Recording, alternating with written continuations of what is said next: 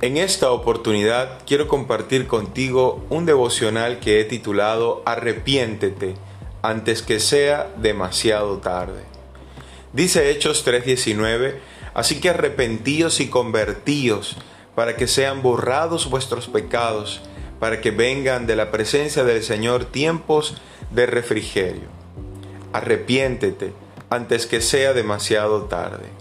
Este mensaje sigue teniendo pertinencia en nuestros días. Es un anuncio lleno de amor y de misericordia.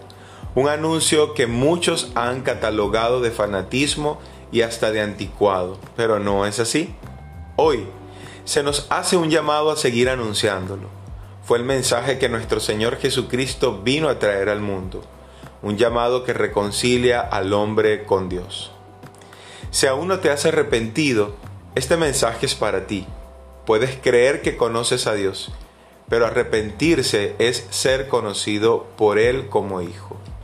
Hoy puede ser el día de tu nuevo nacimiento. Arrepiéntete. Y si ya eres cristiano, de igual manera necesitas arrepentirte, no para salvación, sino para tener una conciencia limpia y renovada delante de Dios, que le agrade. El fruto del arrepentimiento es el perdón de los pecados y un refrigerio espiritual, una paz para con Dios y un gozo que nada en este mundo te puede dar. La Biblia dice, si confesamos nuestros pecados, Él es fiel y justo para perdonar nuestros pecados y limpiarnos de toda maldad.